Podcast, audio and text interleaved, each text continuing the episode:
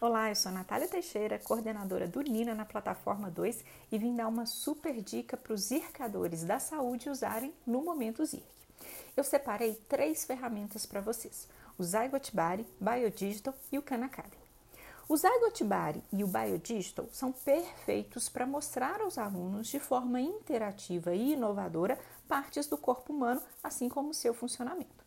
Já o Khan Academy possui um banco de informação sobre vários assuntos da área da saúde e pode ser indicado aos alunos para ampliar as possibilidades de estudo, acesso a material didático, além de ser uma excelente forma de gamificação.